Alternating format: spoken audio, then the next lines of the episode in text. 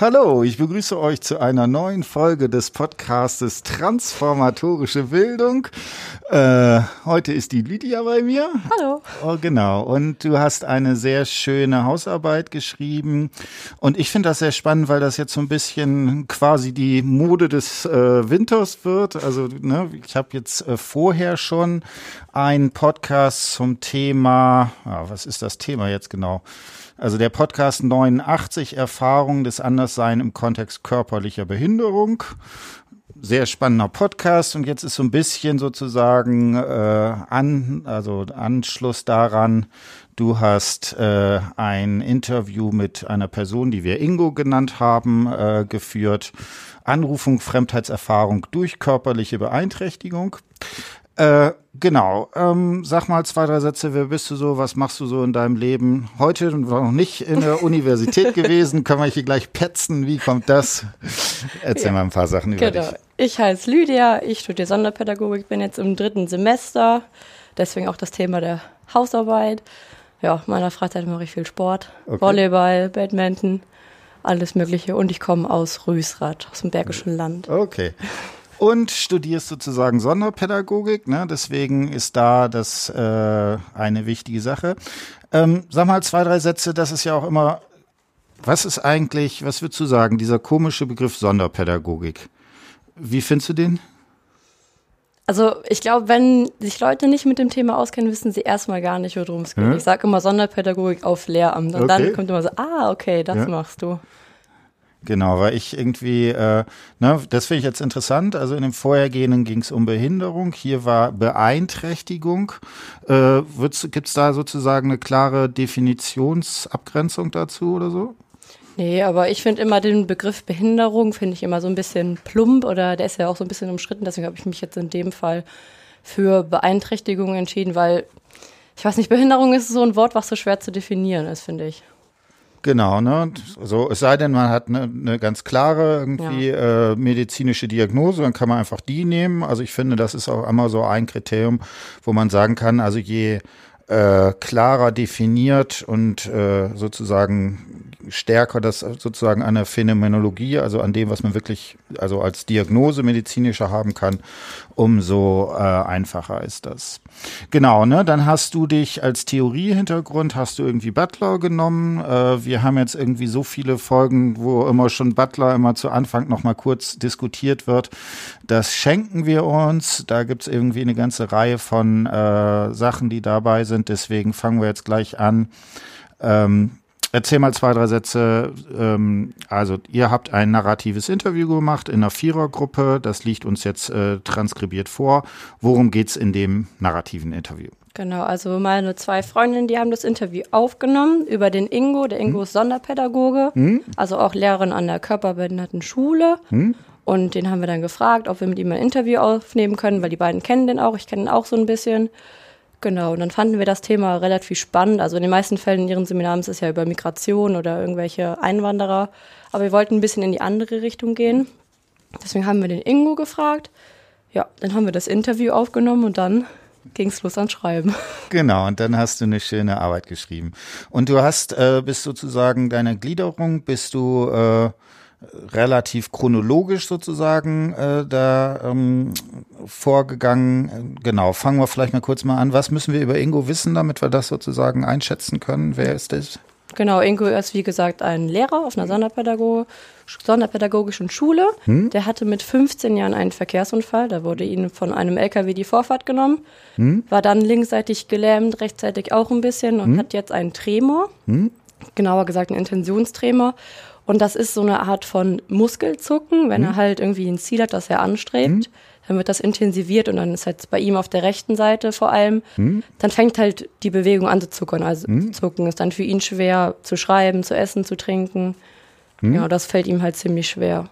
Ja, und ansonsten noch früher, aber ich denke mal, das erfahren wir auch gleich, war er halt ziemlich sportlich, war ein junger mhm. Mann, ganz normaler frischer Bursche, mhm. der viel ganz, Sport gemacht ganz hat. Ganz normal ist natürlich jetzt auch schön in dem Kontext. Ja. ja. genau. Und jetzt ist er halt Lehrer. Genau.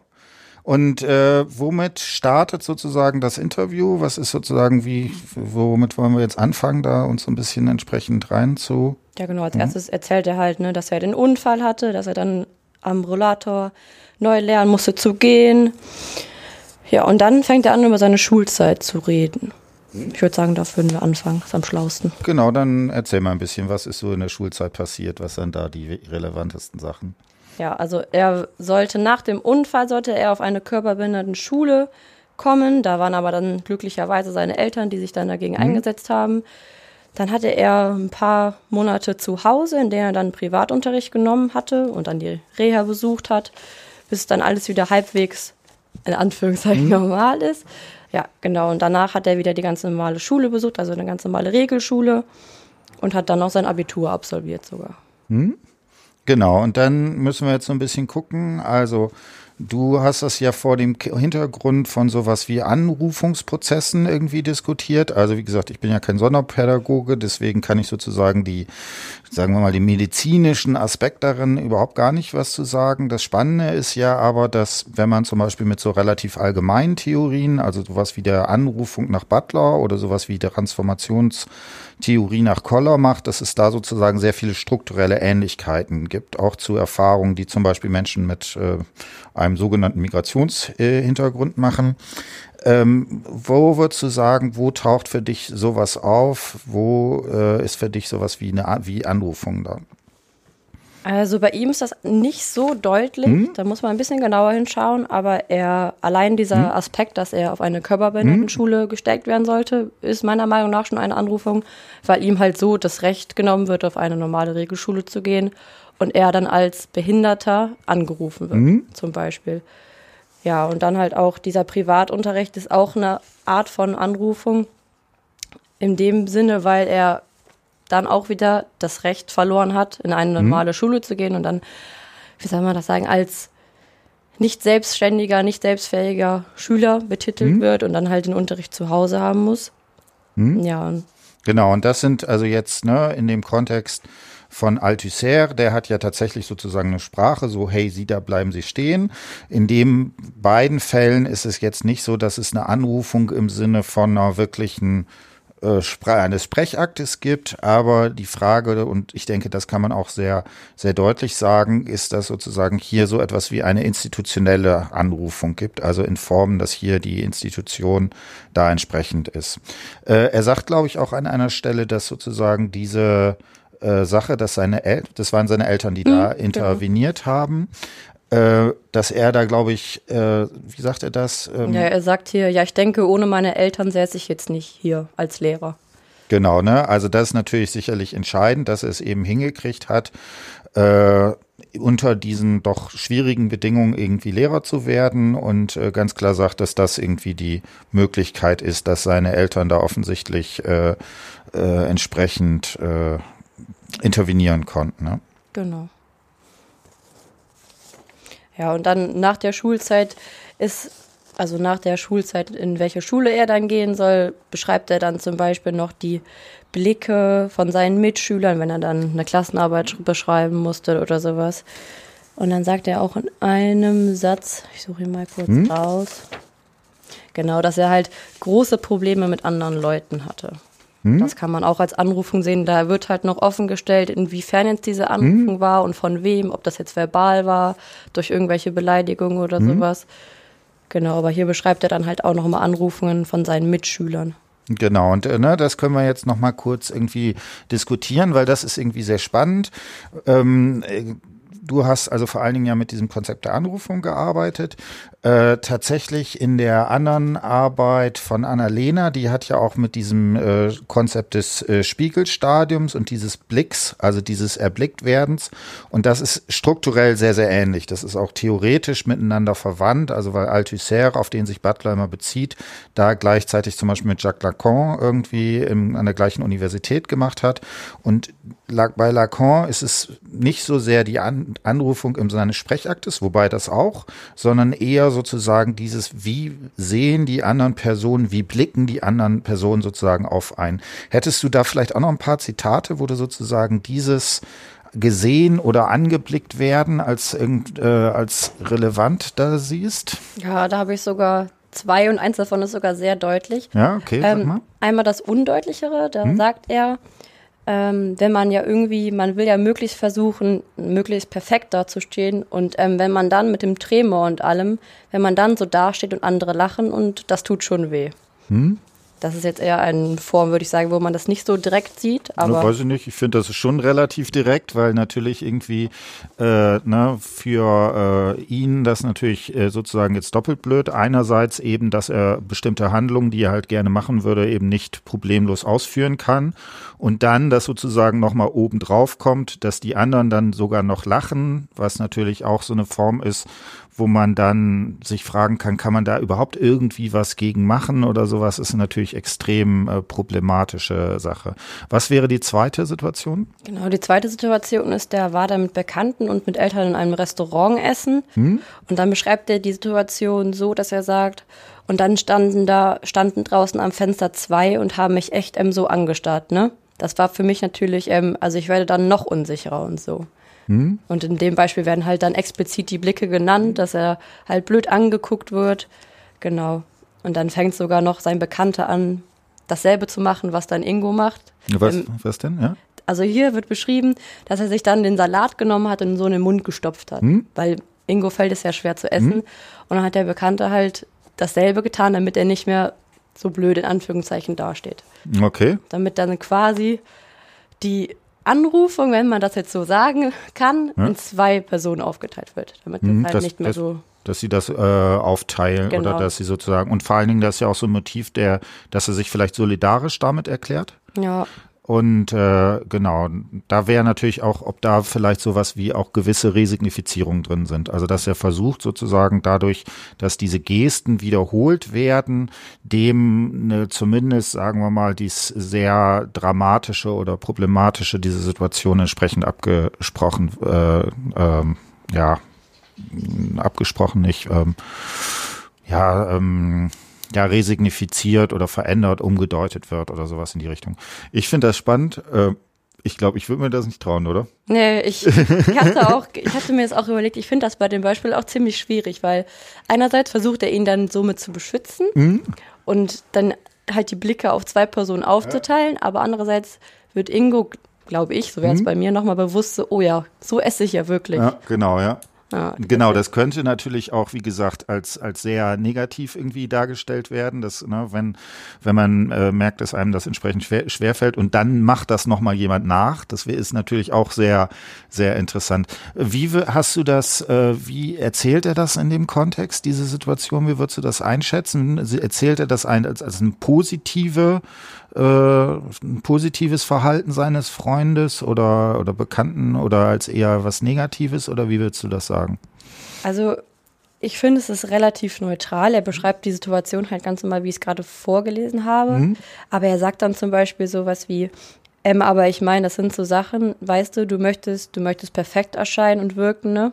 Mhm. Also er merkt, dass er selber nicht perfekt ist, aber irgendwie wird es durch den Bekannten halt nochmal erschwächt. Aber ich würde sagen, dass es in der Situation einfach normal dargestellt ist. Ja. Ja, also eher normal, würde ich sagen. Hm? Ja, was immer dann normal ist in dem Fall. Ja, aber wieder, er ne? sagt jetzt nicht, dass er das, do also generell in seinem Interview sagt er wenig, dass er Situationen irgendwie blöd fand. Er sagt einfach, dass es unangenehm ist und dass er halt möglichst perfekt erscheinen möchte. Hm? Genau, das ist, sagt er halt meistens. Aber dass er so explizit sagt, das hat mich jetzt verletzt oder das finde ich gerade hm? blöd, sagt er weniger. Mhm. Genau, wobei das natürlich auch immer eine Frage ist, wie man das sozusagen einschätzt.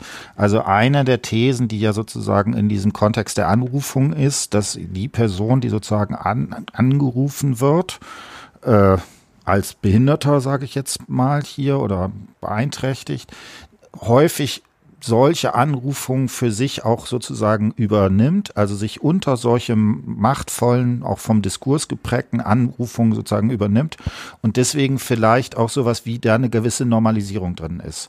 Also Erfahrungen, die vielleicht für jemanden, der solche äh, Erfahrungen nicht gemacht hat, die da als deutlich äh, ja, äh, verletzend, äh, diskriminierend erfahren würden, äh, entsprechend nicht als solches äh, erzählt werden, weil das leider eben für die beteiligten Personen dann Normalität geworden ist. Genau. Ne? Das ist ja genau dieses Paradox, finde ich, was bei Butler so schön schön in Anführungsstrichen rausgearbeitet ist, dass man ganz häufig dieses, diese merkwürdige Sache hat, dass man einerseits sowas wie hier Blicke, also dieses sozusagen mit einem Blick festgelegt zu werden oder durch Sprache festgelegt zu werden hat und dass dieses, obwohl es sozusagen negativ diskriminierend ist, auch für einen dann plötzlich prägend wird. Genau. Hast du an, also ne, das waren jetzt zwei Sachen, die, die eher so in Richtung Blick. Hast du da noch mehr, wo du sagen würdest, da ist vielleicht auch so was Sprachliches, wo er sozusagen dort angerufen wird? Ähm, ja, da ist eine Situation hm? am Ende des Interviews, da wird er nicht hm? als Behinderte angerufen, sondern als, ich sage jetzt mal, besoffener, betrunkener hm? oder Alkoholiker. Da hm? beschreibt er nämlich, ähm, wenn dann Erwachsene, wenn die anfangen und sagen, wenn sie einen treffen und sagen dann, ja, so früh, so früh am Morgen und schon besoffen. Hm? Genau, und da liegt, wird halt die Anrufung als Behinderte abgelegt, sondern wird ihm halt eher die Anrufung als Besoffener, als Betrunkener, wie auch immer, aufgeschrieben. Ja, in dem Fall lässt sich dann halt auch diskutieren, ob das jetzt besser ist oder schlechter. Hm? Äh, ja, weiß ich nicht. ja. ja. weil vorher beschreibt er halt die ganze Zeit, dass er als Behinderter angerufen ja. wird und dann halt so der Kontrast mit dem Besoffenen. Und dann habe ich mich halt gefragt, bei einer Anrufung ist ja immer so, dass das irgendwie eine gesellschaftliche Position ja. mitbringt. Und dann habe ich mich so gefragt, ist das jetzt besser für ihn? Also ist das jetzt eine gesellschaftliche Aufwertung oder schlechter? Deswegen. Also ich weiß nicht, ich, ich würde sozusagen dazu plädieren zu sagen, äh, es ist sogar doppelt schlimm. Also einerseits ist natürlich sowieso schwierig, dass er, ne, wenn er, wenn er sozusagen in dem Kontext als Behinderter sozusagen wahrgenommen wird oder darauf reduziert wird. Und wenn das jetzt auch noch falsch ist und man noch ein anderes Klischee braucht, um das zu beschreiben, ne, dann ist das ja für, möglicherweise für die Leute, die das entsprechend äh, sehen, erstmal noch nicht klar, aber für ihn ist ja sozusagen beides klar. Ne, und äh, deswegen ist das schon äh, entsprechend schwierig. Gehst du denn davon aus, dass die Leute, die ihn so bezeichnet haben, tatsächlich davon ausgegangen sind, dass sie, äh, äh, dass er betrunken war? Ich glaube schon. Okay. Also ich, ich finde, ich weiß nicht, sowas behauptet man, glaube ich, nicht in einer Lautstärke, dass es derjenige auch hört, ohne sich sicher zu sein, dass es auch ist. Also okay. ich wüsste nicht, was sonst so für eine Intention dahinter sein soll, das zu sagen. Mhm. Es sei denn, diese, diese, Leute waren sehr bösartig und haben mhm. Spaß daran, irgendwie andere Leute zu verletzen. Mhm. Aber ich denke schon, dass sie das geglaubt haben. Mhm. Er ist halt, wie gesagt, er hat keinen festen Stand, er humpelt auch so ein bisschen. Also es ist naheliegend, dass man das vermuten könnte. Okay. Gut, ne? Also das waren sozusagen jetzt Aspekte. Was ich jetzt sehr besonders spannend finde, dass er außerdem es jetzt hingekriegt hat, als Lehrer zu arbeiten und zwar als Lehrer, der, äh, also auch als Sonderpädagoge, ne? Genau. Genau. Ähm, und das Spannende ist ja, jetzt würde man ja sagen, vielleicht ist eine Schule genau, also eigentlich würde man sagen, das ist müsste der optimale Ort für ihn sein, weil das Leute sind, die ja allesamt daran ausgebildet sind, mit diesen Problemen umzugehen. ja? so, und äh, jetzt müssen wir leider mal wieder feststellen, dass es dort auch einige Sachen sozusagen schwierig sind. Erzähl mal ein bisschen, wie erlebt er das sozusagen in dieser Schulzeit? Genau, also er hat einmal eine Situation geschildert, da hatten die ein Weihnachtsessen. Mhm. Bei diesem Weihnachtsessen kommen Kinder und Lehrer zusammen, sitzen gemeinsam am großen Tisch und essen dann halt. Und ähm, genau, da sagt er dann, das ist eigentlich, finde ich, relativ humorvoll gesagt, dass äh, Behinderte sehr oft jemanden suchen, die noch schlimmer dran sind. Okay. Und damit sind halt in dem Fall die Kinder gemeint, weil er sogar sagt, dass die Kinder sich selbst über ihn lustig machen und ihn halt nachahmen. In dem Fall nimmt er das den Kindern aber noch nicht so übel, weil die, er ist der Meinung, dass sie das noch nicht richtig einschätzen können. Hm? Genau, aber dann gibt es noch eine weitere Situation bei einer Lehrerkonferenz. Da muss ja jeder Lehrer mal Protokoll schreiben. Genau, und dann sagt er, ähm, auch wenn es hier sogar Kollegen sind, die einem das Leben schwer machen die dann ähm, immer wieder bei Konferenzen dann gefragt haben, ja, der Ingo müsste jetzt eigentlich das Protokoll machen und so. Hm. Also die Lehrer wissen eigentlich ganz genau von seiner Behinderung, von seiner Beeinträchtigung, aber so reden dann immer noch leise rumher, dass er eigentlich das Protokoll schreiben müsste, obwohl sie ganz genau wissen, dass er es eigentlich gar nicht kann. Hm. Genau, hier also sozusagen nochmal zwei äh, Sachen dabei, ne, was natürlich klar ist, äh, ähm, bei Kindern ist es halt immer so ein Riesenproblem, wie man das entsprechend sozusagen dann einschätzen soll. Also natürlich ist es verletzend dann für ihn. Äh, da muss man natürlich immer dann moralisch irgendwie gucken, dass man da irgendwie relativ vorsichtig ist dabei, wie man das bewertet. Und man kann dann natürlich als Erwachsener sagen, okay, da müsste man gucken, ob man das sozusagen, ob man da irgendwie intervenieren kann oder dass da eben auch bestimmte gesellschaftliche Strukturen sind, die dabei sind. Bei den Lehrern ist es natürlich eigentlich an der Grenze zum Peinlichen. Ne? Also ja, auf jeden Fall. Genau, also von das waren Leute, die früher mal in Köln an der Universität äh, studiert haben. genau. ähm, das wären sozusagen, wären das so die an, für dich wichtigsten Anrufungssachen, die sozusagen da entsprechend drin sind? Ja, ich kann noch mal kurz einen Blick reinwerfen, aber das mhm. sind, meine ich, die klarsten Sachen, die im Interview deutlich werden. Mhm. Und also ganz klar, eine, eher eine ganze Reihe von Sachen. Also es gibt äh, narrative Interviews, wo man irgendwie da ganz wenig hat oder vielleicht eine Szene, logischerweise. Das Interview ist ja auch nicht so lang. Genau, ist es aber hier sozusagen relativ äh, klar und lässt sich auch mit diesem Konzept äh, entsprechend sehen. Was würdest du denn sagen, was wären für dich sowas wie welche Figuren er benutzt, um sein Selbst- und Weltverhältnis zu charakterisieren? Gibt es da was, was für dich sozusagen besonders prägnant war? Ja, also im Laufe der Hausarbeit habe ich gemerkt, dass es so zwei Figuren hm, okay. gibt. Also einmal die von früher und einmal die von jetzt. Hm.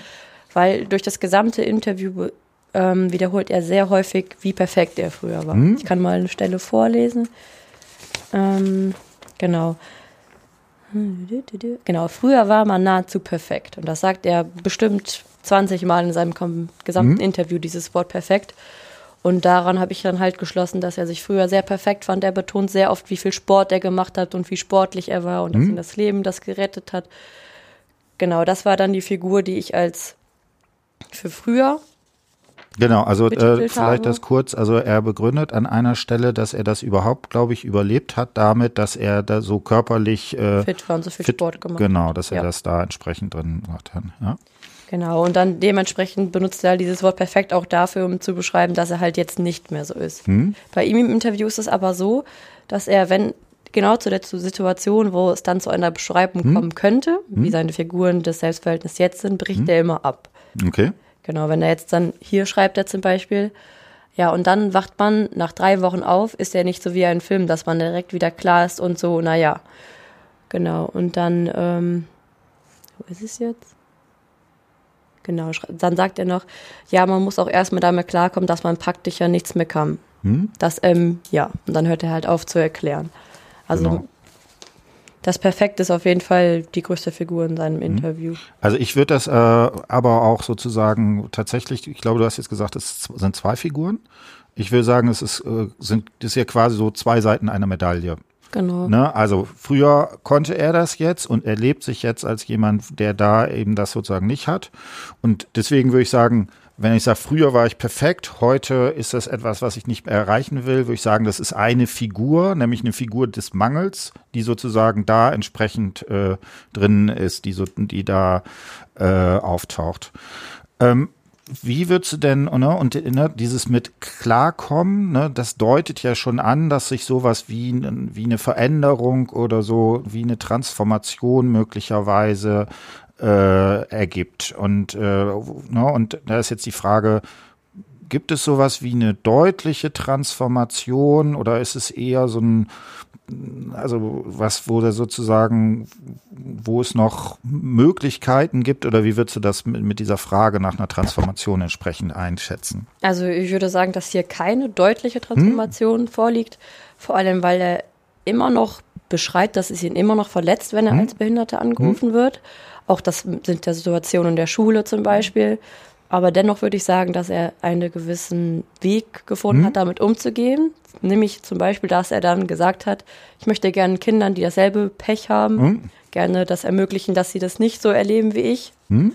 Genau. Und deswegen würde ich sagen, dass er als seinen Beruf als Sonderpädagoge einen Weg gefunden hat, auf jeden Fall mit der Anrufung umzugehen. Mhm. Aber dass diese Transformation, dass er mit, seinen, mit seinem eigenen Körper zufrieden ist, immer noch nicht vollendet mhm. ist. Genau, wobei dann sie tauchen jetzt eine ganze Reihe von Fragen ne, mit diesem Normativen auf. Äh, steht es eigentlich zu, zu sagen, okay, also wenn er jetzt damit zufrieden wäre, dann hätte er sich äh, sozusagen gebildet oder transformiert. Da muss man, finde ich, sehr, sehr vorsichtig sein, weil das natürlich eine schwierige Sache ist. Aber äh, genau, ähm, ich würde es schon auch so sehen, ähm, also das Problem ist ja, wer hat eigentlich den perfekten Körper? Ne, und da würde ich, den gibt's halt überhaupt niemanden. Ne, und deswegen ist natürlich das äh, die so eine starke dichotome Geschichte immer schwierig und man könnte ja auch sozusagen so Übergänge betonen oder sowas in die Richtung. Ne? Ich bin jetzt über 40, da bin ich auch nicht mehr perfekt. das äh, kann man nur verstehen, wenn man in dem, wenn man das Alter schon mal durchlebt hat. äh, also das ne, an, an dem Punkt. Ähm, und genau das wäre so eine Fragestellung, ob möglicherweise, also es ist ja sehr offensichtlich oder sehr, sehr signifikant, dass er genau für die Schüler sich sozusagen das rausgesucht hat, um das entsprechend äh, die ja die da Erfahrungen vielleicht äh, teilen können oder sowas. Kannst du noch mal sagen, äh, das hast du jetzt angedeutet, wie gibt es Sätze, in denen er das begründet, seine Berufswahl? Mm, ja.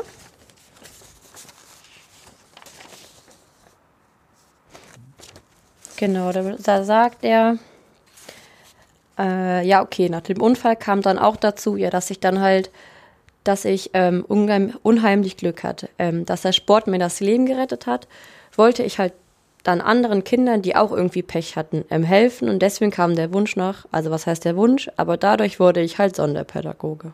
Hm. Ne, das ist also äh, ja ganz interessant. Also da gibt's ja wirklich mit dadurch auch eine klare Kausalbeziehung.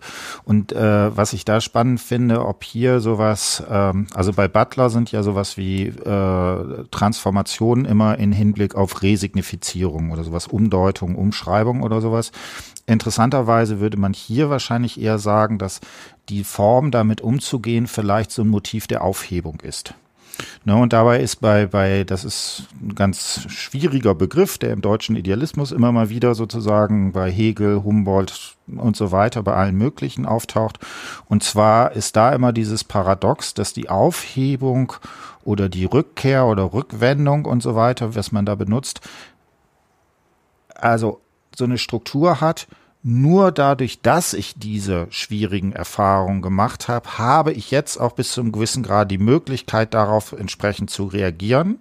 Und was damit ja eine gewisse, in dem Moment, wo er das damit begründet, er ja quasi auch bis zum gewissen Grade sich von dieser Sache auch distanzieren kann.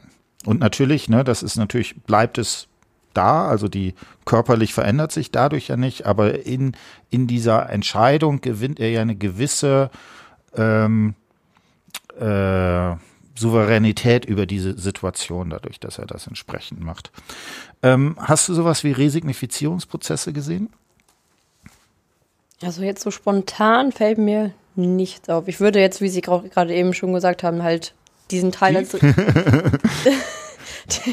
diesen Teil als Resignifizierung nehmen, weil er halt anstatt ja. als Behinderter angerufen wird, sondern als Lehrer. Okay. Aber so explizit, dass er denn seine Anrufung als Behinderter irgendwie umändern möchte, ist in dem Interview jetzt nicht. Es sei denn, Sie haben da was im Kopf. Nö. Also, äh, und das finde ich auch interessant, weil ähm, das, äh, ne, dieses Konzept von Butler, das ist ja aus einem bestimmten Kontext so einer künstlerischen äh, Bereich, vielleicht sowas wie Act Up in äh, 80er, 90ern, wo die sich, wo sich Homosex, also viele Leute, die auch homosexuell waren, die auch, wo dann AIDS aufkam und das also sozusagen als Schwulenkrebs oder sowas bezeichnet wurde, wo die versucht haben, künstlerische Strategien zu entwickeln, um sich gegen solche Sachen zu, ähm, zu wehren. Und da gibt es, da funktioniert das häufig sehr, sehr gut, ne? weil das natürlich dann auch äh, Personen waren, die sich lange damit äh, auseinandergesetzt hat. Und tatsächlich ist es so, dass ich relativ häufig den, die Situation habe, dass so sowas wie dieses Konzept der Anrufung nach Butler und Althusser hervorragend funktioniert, aber sowas wie Resignifizierung man im strengen Sinne wahrscheinlich eher nicht findet. Ne? Und hier sehr spannend finde ich, dass ähm, äh, dass es hier eben wahrscheinlich eher über so ein Motiv der Aufhebung ist, dass hier sowas wie eine Form des Widerstands gegen so machtförmige Geschichten da auftaucht. Gut, äh, hast du in sozusagen in der in dem Durchgang noch mal Sachen, die für dich sozusagen da noch besonders relevant waren, oder waren das die haben wir jetzt die entscheidenden Sachen äh, abgedeckt? Genau, eigentlich waren das die entscheidenden Sachen. Ich fand halt bei ihm auch wirklich spannend, dass es halt in dem Kollegium immer noch nicht so klappt und mhm. ähm, auch das mit dem mit Anrufen als Besoffener. Also ich finde das immer, wenn man noch sowas liest oder wenn man sowas erzählt, da finde ich immer, da zweifelt man immer so an der Menschheit, finde ja, ja. Da denkt man sich mal so, was, das gibt's wirklich noch und die Leute machen das wirklich noch. Genau, aber ich finde an sich seinen Weg, wie er das jetzt hm? versucht hat zu lösen, finde ich sehr spannend. Hm?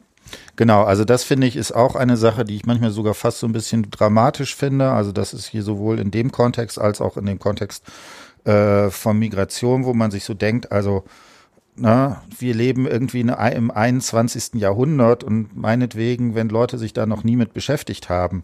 Aber in Schulsituationen, wo das ja Leute sind, von denen man eigentlich sagen müsste, dafür müssten sie ausgebildet sein, dass da das noch auftritt, äh, das finde ich, äh, finde ich schon, ja, sagen wir mal sehr auffällig, um es vorsichtig hm. zu formulieren. Ja. Genau. Was ich spannend finde, was würdest du denn sagen, ähm, Rufen wir ihn jetzt auch gerade an? Ja, auf jeden Fall. Also ich weiß nicht, wie oft ich gesagt habe, dass das sei behindert ist ja. oder wie auch immer, genau. Also auf jeden Fall. Und ich finde allein in dem Aspekt, dass wir ihn jetzt thematisieren, finde ich, ist es schon eine Form von Anrufung. Äh, wie würdest du das denn äh, dann entsprechend äh, sehen? Also sozusagen vom, von, einer, von einer ethischen Dimension her?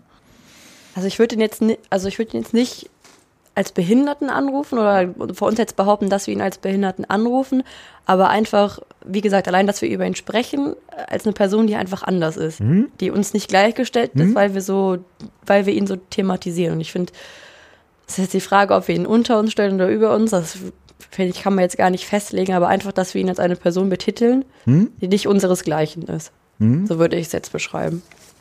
Okay. Ähm also mir wäre das zu stark. Und äh, also einerseits äh, würde ich da betonen, ja, man, also wenn man über solche Themen reden kann, dann kann man, also äh, um damit, um damit überhaupt eine Zugänglichkeit zu haben, muss man das ja irgendwie bezeichnen. Wir können jetzt äh, uns die Frage stellen, ob behindert oder beeinträchtigt oder was sozusagen da der entsprechende Punkt ist. Aber ne, wenn man über jetzt anderen Kontext Rassismus reden muss, muss man auch benennen, was sozusagen da das Fall. Problem ist.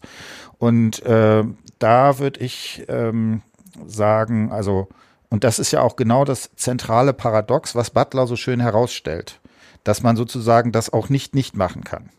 Ne? Also bei ne, ganz, äh, das ist äh, gerade im Bereich des Feminismus bei Butler ja natürlich endlos diskutiert worden, weil sie ja gesagt hat, ich will sowas wie Gender äh, dekonstruieren. Und da haben natürlich die ganzen Feministinnen gesagt, wie sollen wir denn jetzt Gleichberechtigung einfordern, wenn wir den Begriff sozusagen von Geschlecht vorher noch abgeschafft haben? Wie soll man denn dann noch auf Gleichberechtigung zielen?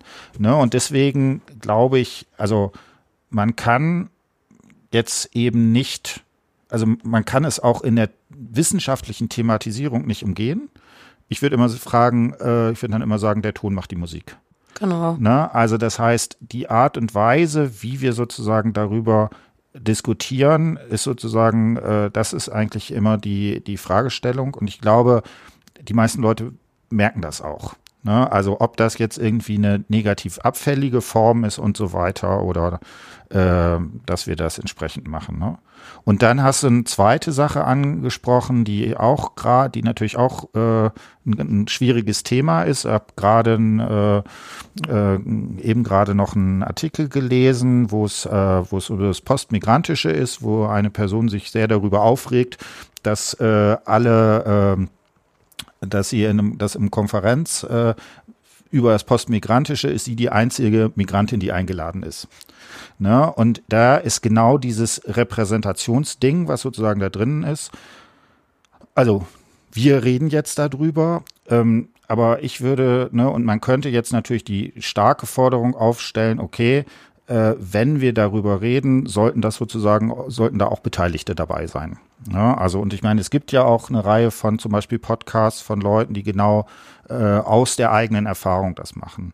Und mir wäre es, also ich würde aber sagen, das wäre mir dann auch irgendwie zu stark, weil ähm, weil natürlich es immer so ist, ähm, dass also gerade Leute, die Erzie äh, Erziehungswissenschaft studieren, die werden damit konfrontiert werden. Und deswegen halte ich das eben für wichtig, dass man das auch thematisiert, gerade weil das eben was ist, was, was später einfach relevant, relevant wird. Ne? Und genau diese Szene in der Schule, wo du sagst, ne, das sozusagen das entsprechend mit thematisieren äh, sollte. Ne? Das wären diese zwei Fragen, die da drin sind ähm, dass ich finde es wichtig, dass man das als Mark äh, Problem markiert. Ich fände es jetzt aber übertrieben zu sagen, okay, weil das problematisch, eigentlich sozusagen strukturell immer problematisch bleiben wird, sollte man es jetzt gar nicht machen. Das wäre ja auch, das wäre, wäre dann ja irgendwie noch perverser oder so in die Richtung. Ja? Äh, sag mal zwei, drei Sätze. Wie fandst du das jetzt im Kontext deines Studiums? Hat es dir was gebracht? Was hast, hat es dir gebracht und so weiter und so fort, sich mit dem Interview ja relativ frühzeitig auseinanderzusetzen? Das war dein erstes oder zweites Semester, mit dem du wo mm, das Mein gemacht? zweites. Okay, zweites Semester. Genau, sag mal, was hast du gelernt? also ich würde sagen, mir hat es auf jeden Fall weitergeholfen. Aber ich denke, da ist jeder auch in seiner eigenen Verantwortung, hm? dass er sich ein Thema raussucht, was hm? ihm halt noch Spaß hm? macht. Gerade halt bei mir, weil ich Sonderpädagogik studiere, wollten wir hm? halt nicht diese klassische Migration machen, weil das ist irgendwie so, ohne ja. jetzt gemein zu klingen, aber es ist so ein ausgelutschtes Thema, finde ich. Und wenn dann irgendwie aus ähm, Kurs, weiß nicht, 20 Hausarbeiten darüber geschrieben wurde, deswegen dachten wir, machen wir mal ein bisschen was bei uns in die Richtung. Und deswegen haben wir halt dann das Interview genommen und also ich kann einem nur raten, dass man irgendwie so ein bisschen ein Thema suchen sollte, was einen auch selber interessiert. Mhm. Und vor allen Dingen das Thema von Judith Butler, von der Anrufung, finde ich, hat einem sehr weitergeholfen, weil das geht halt auch über die Sprache mhm. und wir reden ja Tag mhm. für Tag mit anderen Leuten. Mhm. Und auch gerade, dass man da so ein bisschen Hintergrundwissen hat, finde ich, mhm. bringt dann einfach auch ein bisschen weiter oder ist einfach immer spannend, dann den Leuten auch ein bisschen genauer zuzuhören. Genau, ne, das ist also spannend. Wir stellen jetzt die Forderung auf, in der Sonderpädagogik muss auch Butler gelesen werden. Ich glaube, dann kommen wir nicht besonders weiter. Äh, du hast äh, den Rösner, glaube ich, auch zitiert oder sowas. Okay. Es gibt einen äh, Theoretiker, behindert sein, behindert werden, ah, heißt ja, das genau. Buch. Ja. Ne? Und das finde ich sehr schön, weil der hat das, hat die, diese Kombination, der hat mehr oder weniger alles Poststrukturalisten da drin, äh, aber hat das in diesem Kontext entsprechend sozusagen auch darauf bezogen. Wie gesagt, in diesem Sinne äh, freut es mich, das Thema Migration ist nicht abgelutscht, äh, das hier nochmal ganz klar zu sagen. Aber äh, natürlich, äh, ich verstehe schon, was du da meinst und äh, da gebe ich dir auch recht. Also es ist natürlich gerade bei Hausarbeiten immer so eine ganz entscheidende Sache, dass man da mit da das ja relativ lange man sich damit beschäftigt und noch erster Krampf und Kampf sozusagen ja, auf jeden ist, Fall. äh, eine Hausarbeit äh, zu schreiben, das allererste Mal, ist es sicherlich sinnvoll, irgendwas zu haben, wo man auch einen, also das sozusagen über den persönlichen Bezug für einen entsprechend wichtig wird. Gut, dann würde ich sagen, haben wir es. Also es hat mich gefreut und bis demnächst. Tschüss.